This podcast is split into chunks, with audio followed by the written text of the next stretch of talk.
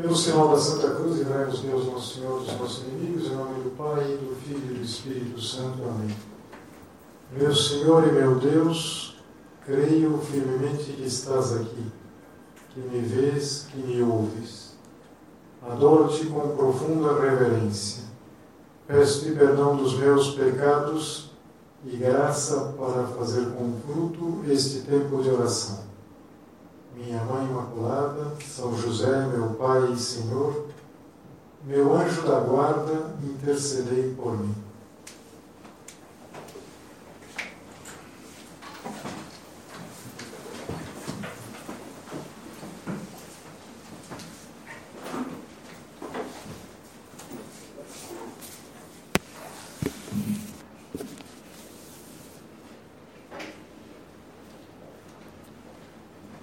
duas irmãs estavam conversando. A, mais velha, ela morava na cidade. Ela era casada com um comerciante, era rica. E a mais nova tinha se casado com um camponês, morava numa aldeia. E a irmã da cidade, ela tinha vindo visitar a do campo, e ela estava se gabando da vida que ela levava daquilo que ela tinha.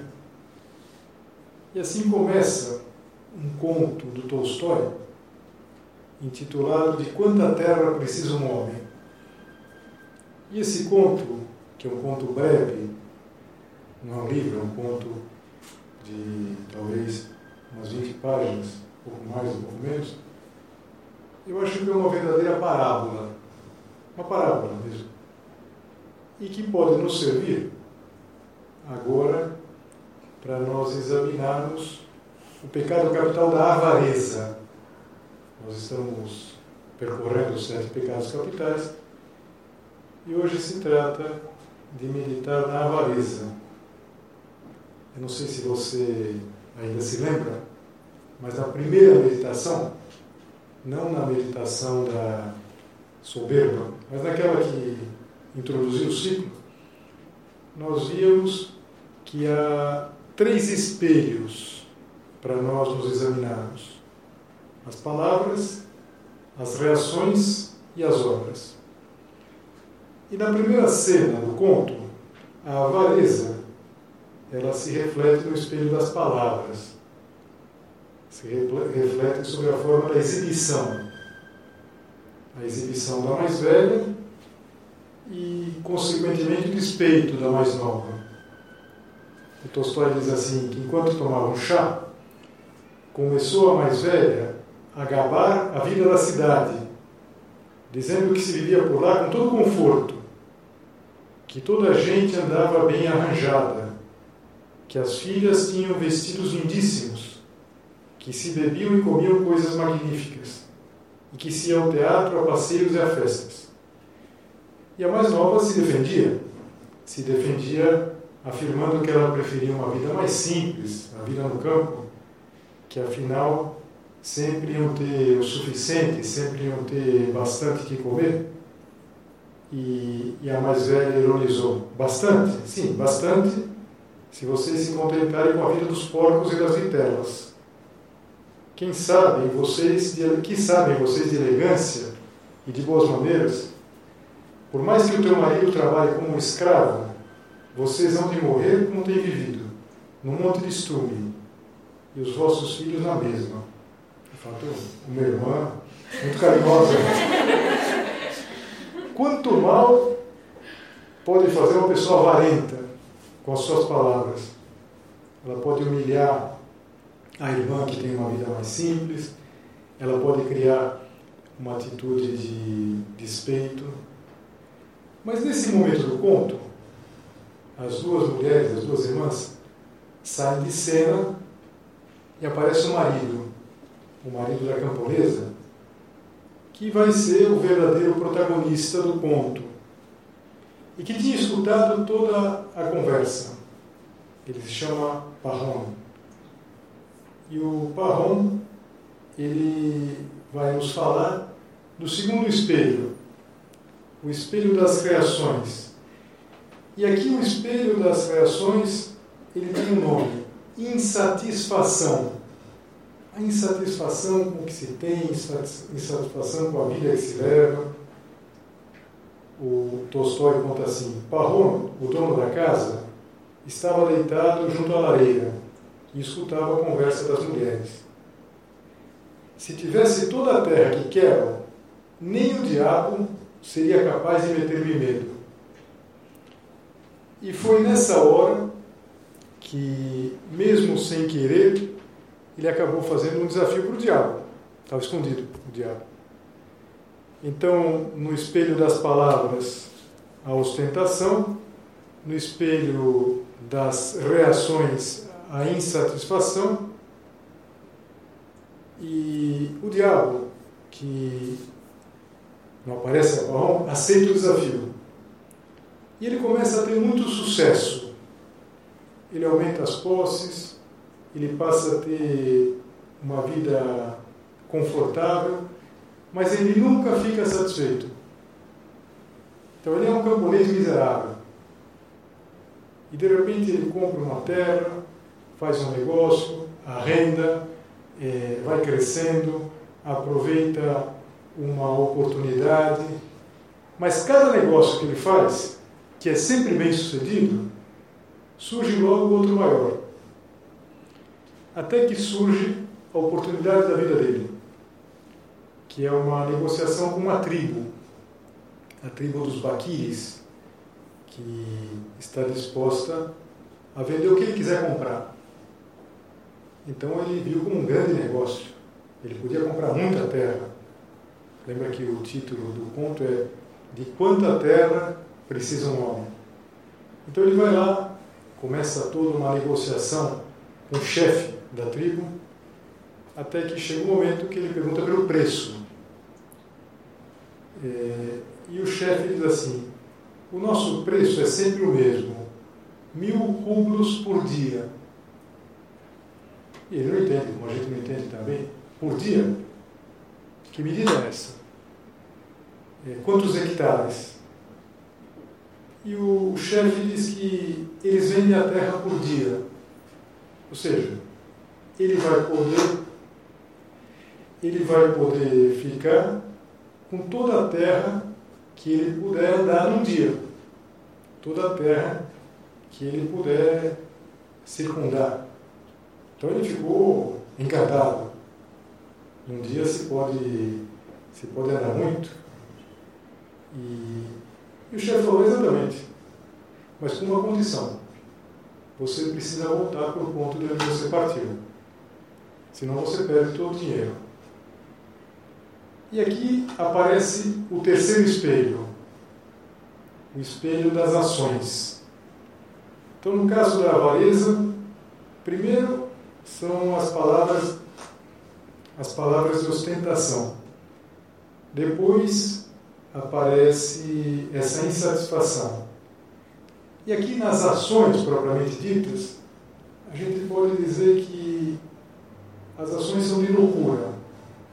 Ele entra numa verdadeira loucura, que é a loucura de querer cada dia mais. Até que chega o dia da demarcação tudo bem pensado. Na véspera do dia, queria andar para marcar a terra, ele quase não dormiu. Ele teve um sonho, um sonho de advertência, mas não deu maior importância a esse sonho. E quando chegou a manhã desse grande dia, o chefe lá dos Baquires veio ter com o Parron, estendeu o braço uma superfície enorme, falou: Olha, tudo é nosso. Você pode pegar o que você quiser. E os olhos dele brilharam. E era tudo terra boa, terra fértil. E então o chefe tirou o chapéu, um barrete de pele, colocou no chão e falou: O sinal é esse. Você parte daqui e volta aqui. É toda a tua a terra que você conseguir dar a volta. E o que ele tinha que fazer? Ele ia acompanhado de um empregado ia demarcando como que uma poligonal, uma poligonal que deveria fechar até o pôr do sol, fechar o ponto de partida. E aqui começa a loucura. Eu dizia para vocês que o, o, o Tolstói ele faz uma espécie de parábola. Uma parábola que é uma corrida louca contra o tempo. Por quê? Quanto mais ele andasse, mais terra ele pegava.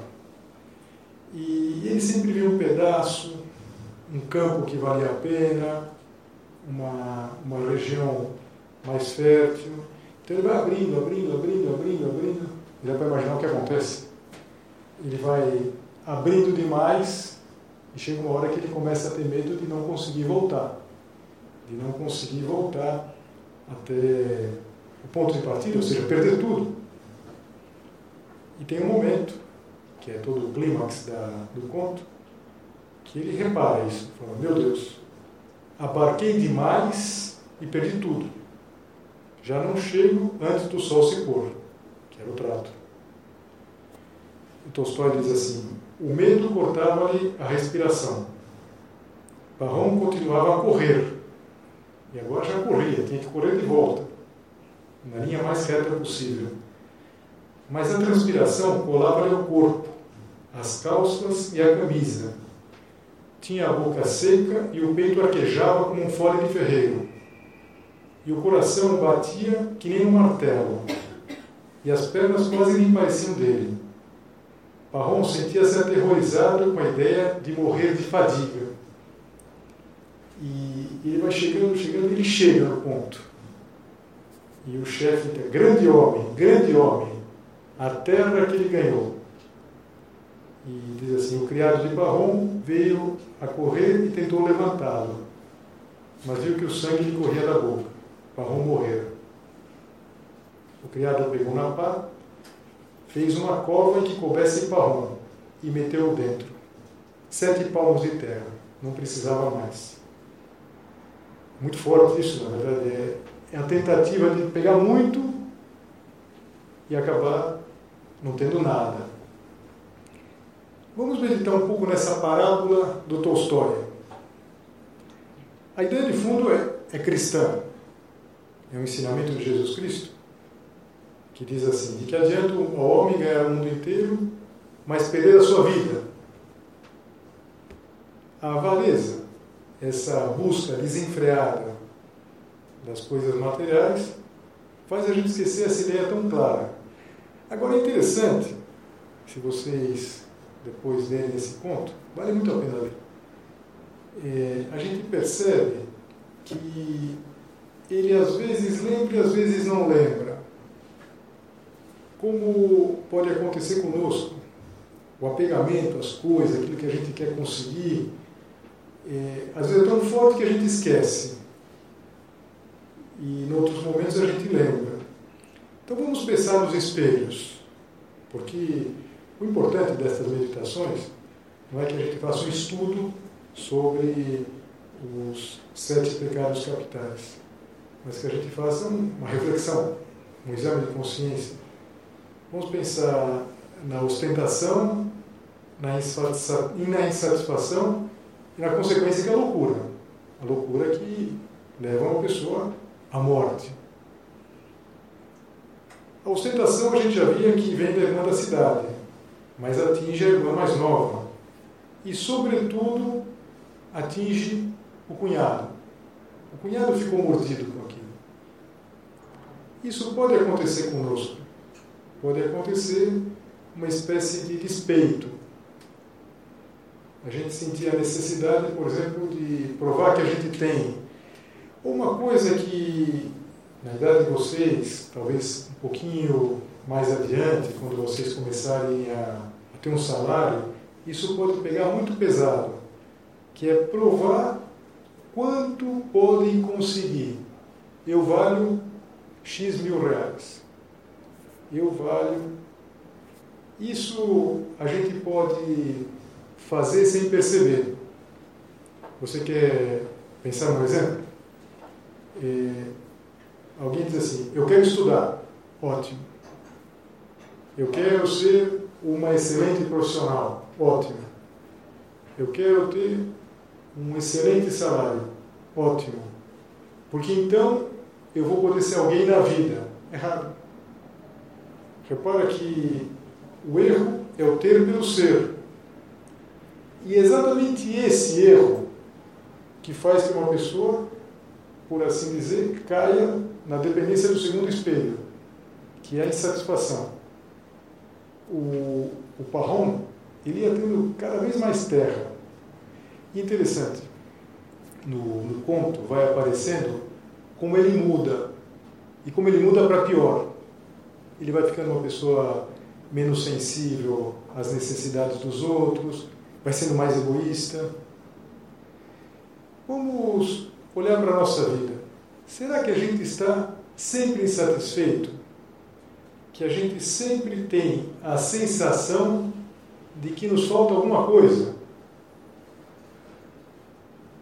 E, e meditações né, dos pecados capitais, nós vamos voltar muitas vezes à ideia de que não basta saber, não basta é, conhecer, como quem lê um conto, mas que não diz respeito.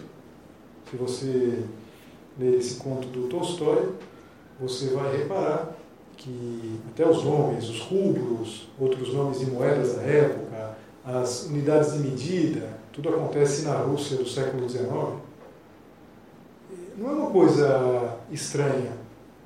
E eu tenho certeza que todas vocês, mesmo sendo muito jovens, quando eu mais ou menos fui lendo essa parábola do Tolstói, vocês pensaram, eu já vi isso acontecer na vida de alguém, alguém bem mais velho, talvez, mas que correu, correu, correu, correu e chegou, mas perdeu a vida. Isso não é uma coisa tão distante, por um motivo muito simples. Veja, todos nós temos os sete eh, pecados capitais instalados. A gente sai de fábrica com soberba, avareza, luxúria, inveja, gula e preguiça. Está instalado. Eh, a gente precisa saber administrar isso. A gente tem essa tendência, a gente tem essa tentação contínua de querer ter mais, de atingir mais. E isso acontece. É muito comum. Basta lembrar o seguinte: Basta lembrar que um dos doze apóstolos, Judas, ele vai se perder, ele vai se fazer traidor exatamente pela avareza. E não é que fosse um homem mau.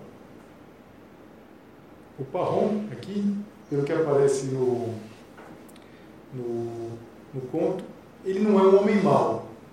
É verdade, insisto, que ele piora com o tempo. Ele piora. Quando uma pessoa vai se envolvendo demais, quando vai querendo ter por ter e pensando em ter para ser, a pessoa piora. O Judas não era um traidor, mas acaba sendo traidor.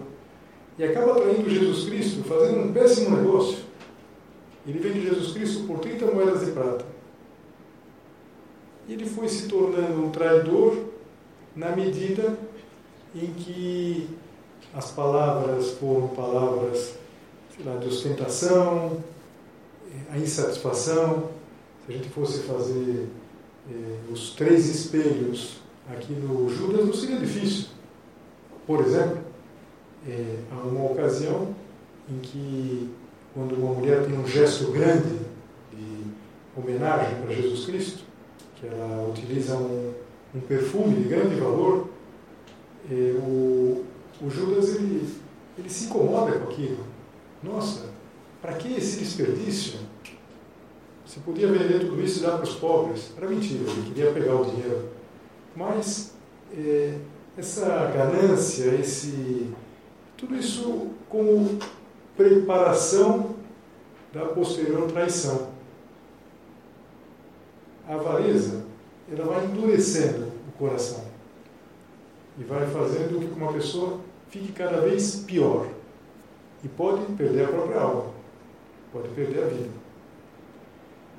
Na avareza, nesse pecado capital, a gente vê claramente, mais que em qualquer outro defeito, defeito capital, pecado capital, aquelas palavras de Jesus: Onde estiver o teu tesouro, aí estará o teu coração.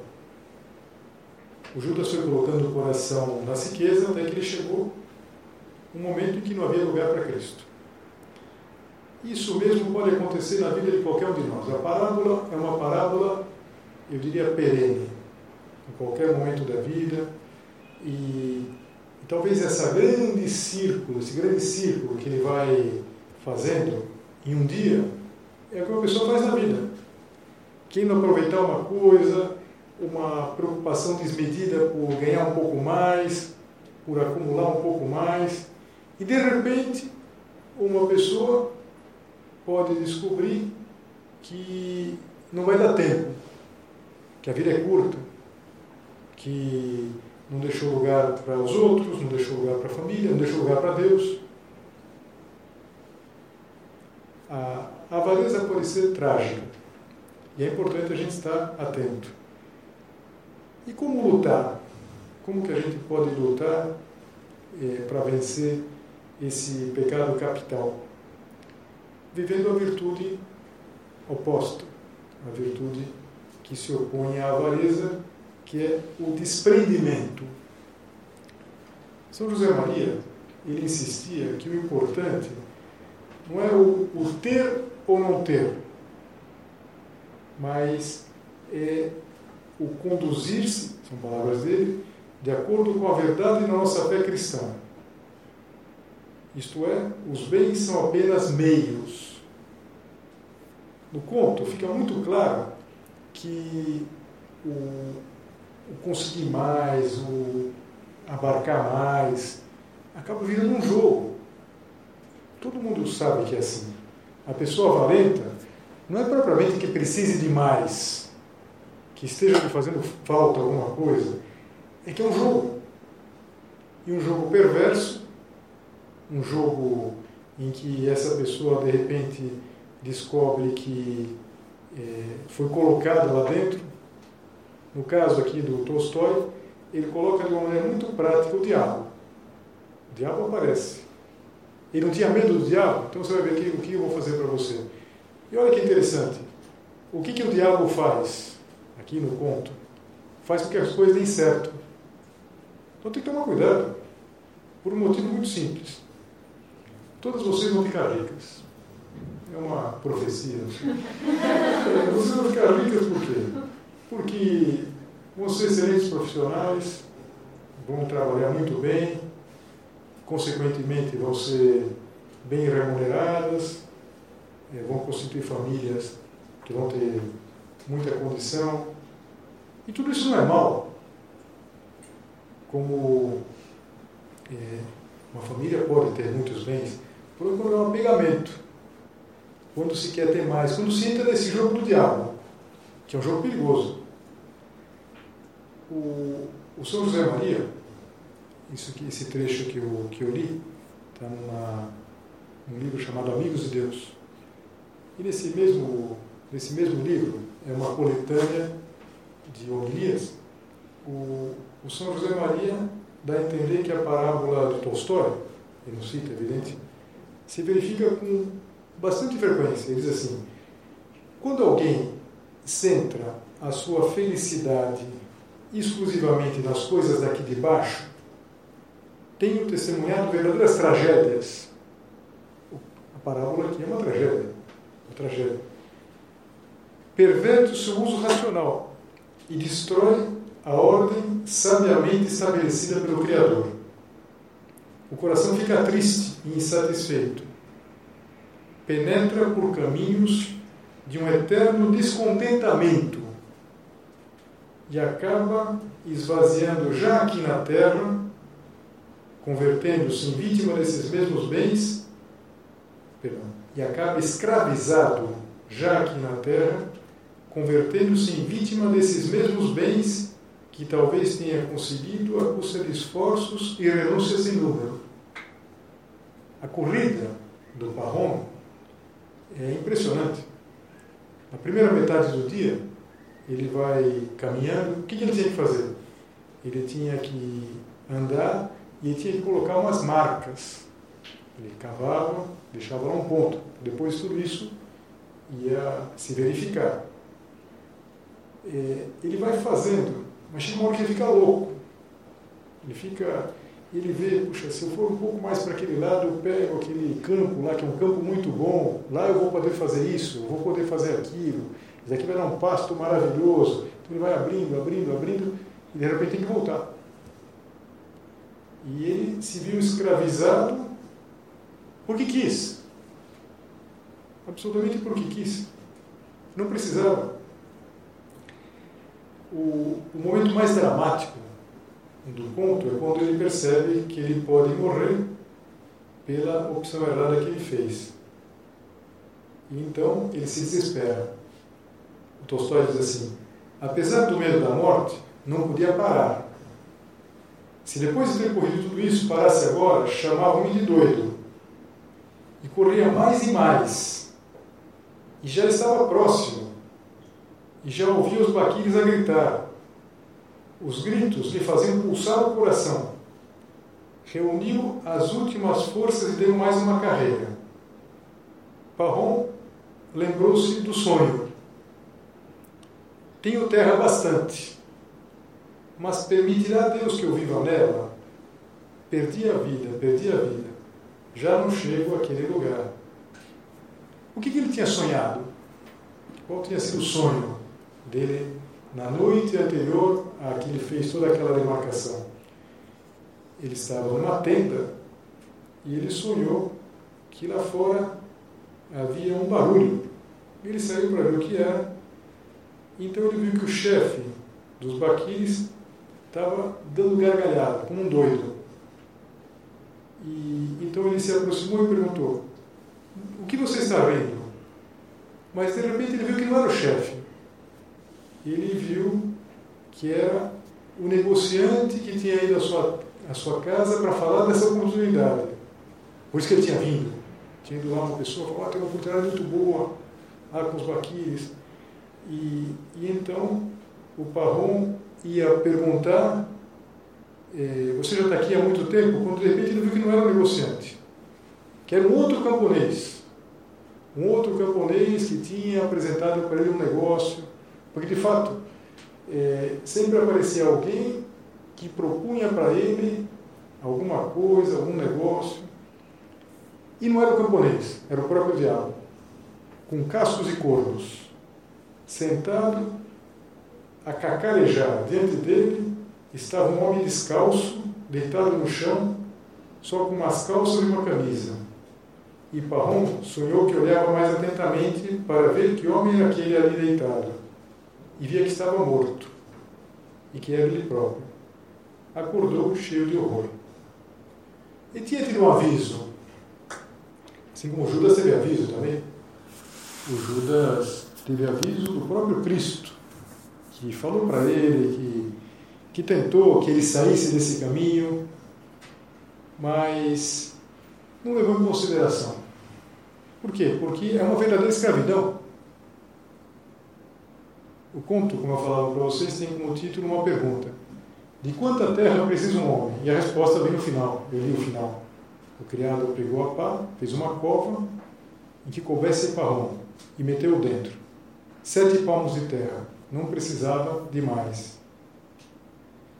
Repara que, às vezes, nessa corrida louca, parece que a gente precisa de mais e mais e mais, e é exatamente isso que faz perder a vida.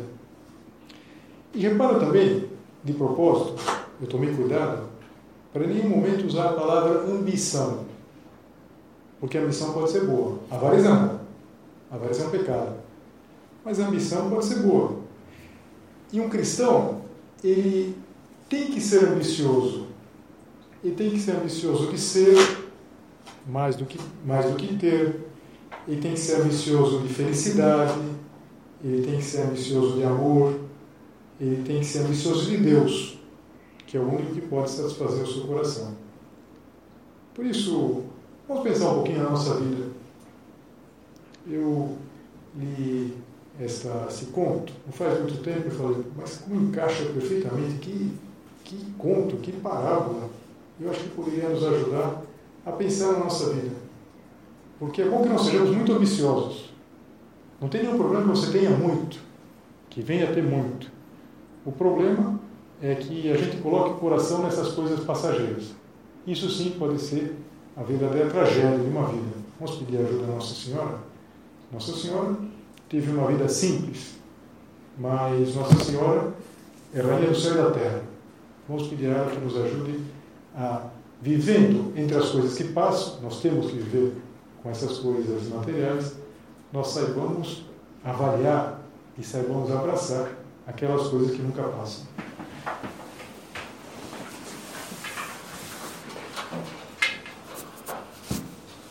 Dou-te graças, meu Deus, pelos bons propósitos, afetos e inspirações que me comunicaste nesta meditação.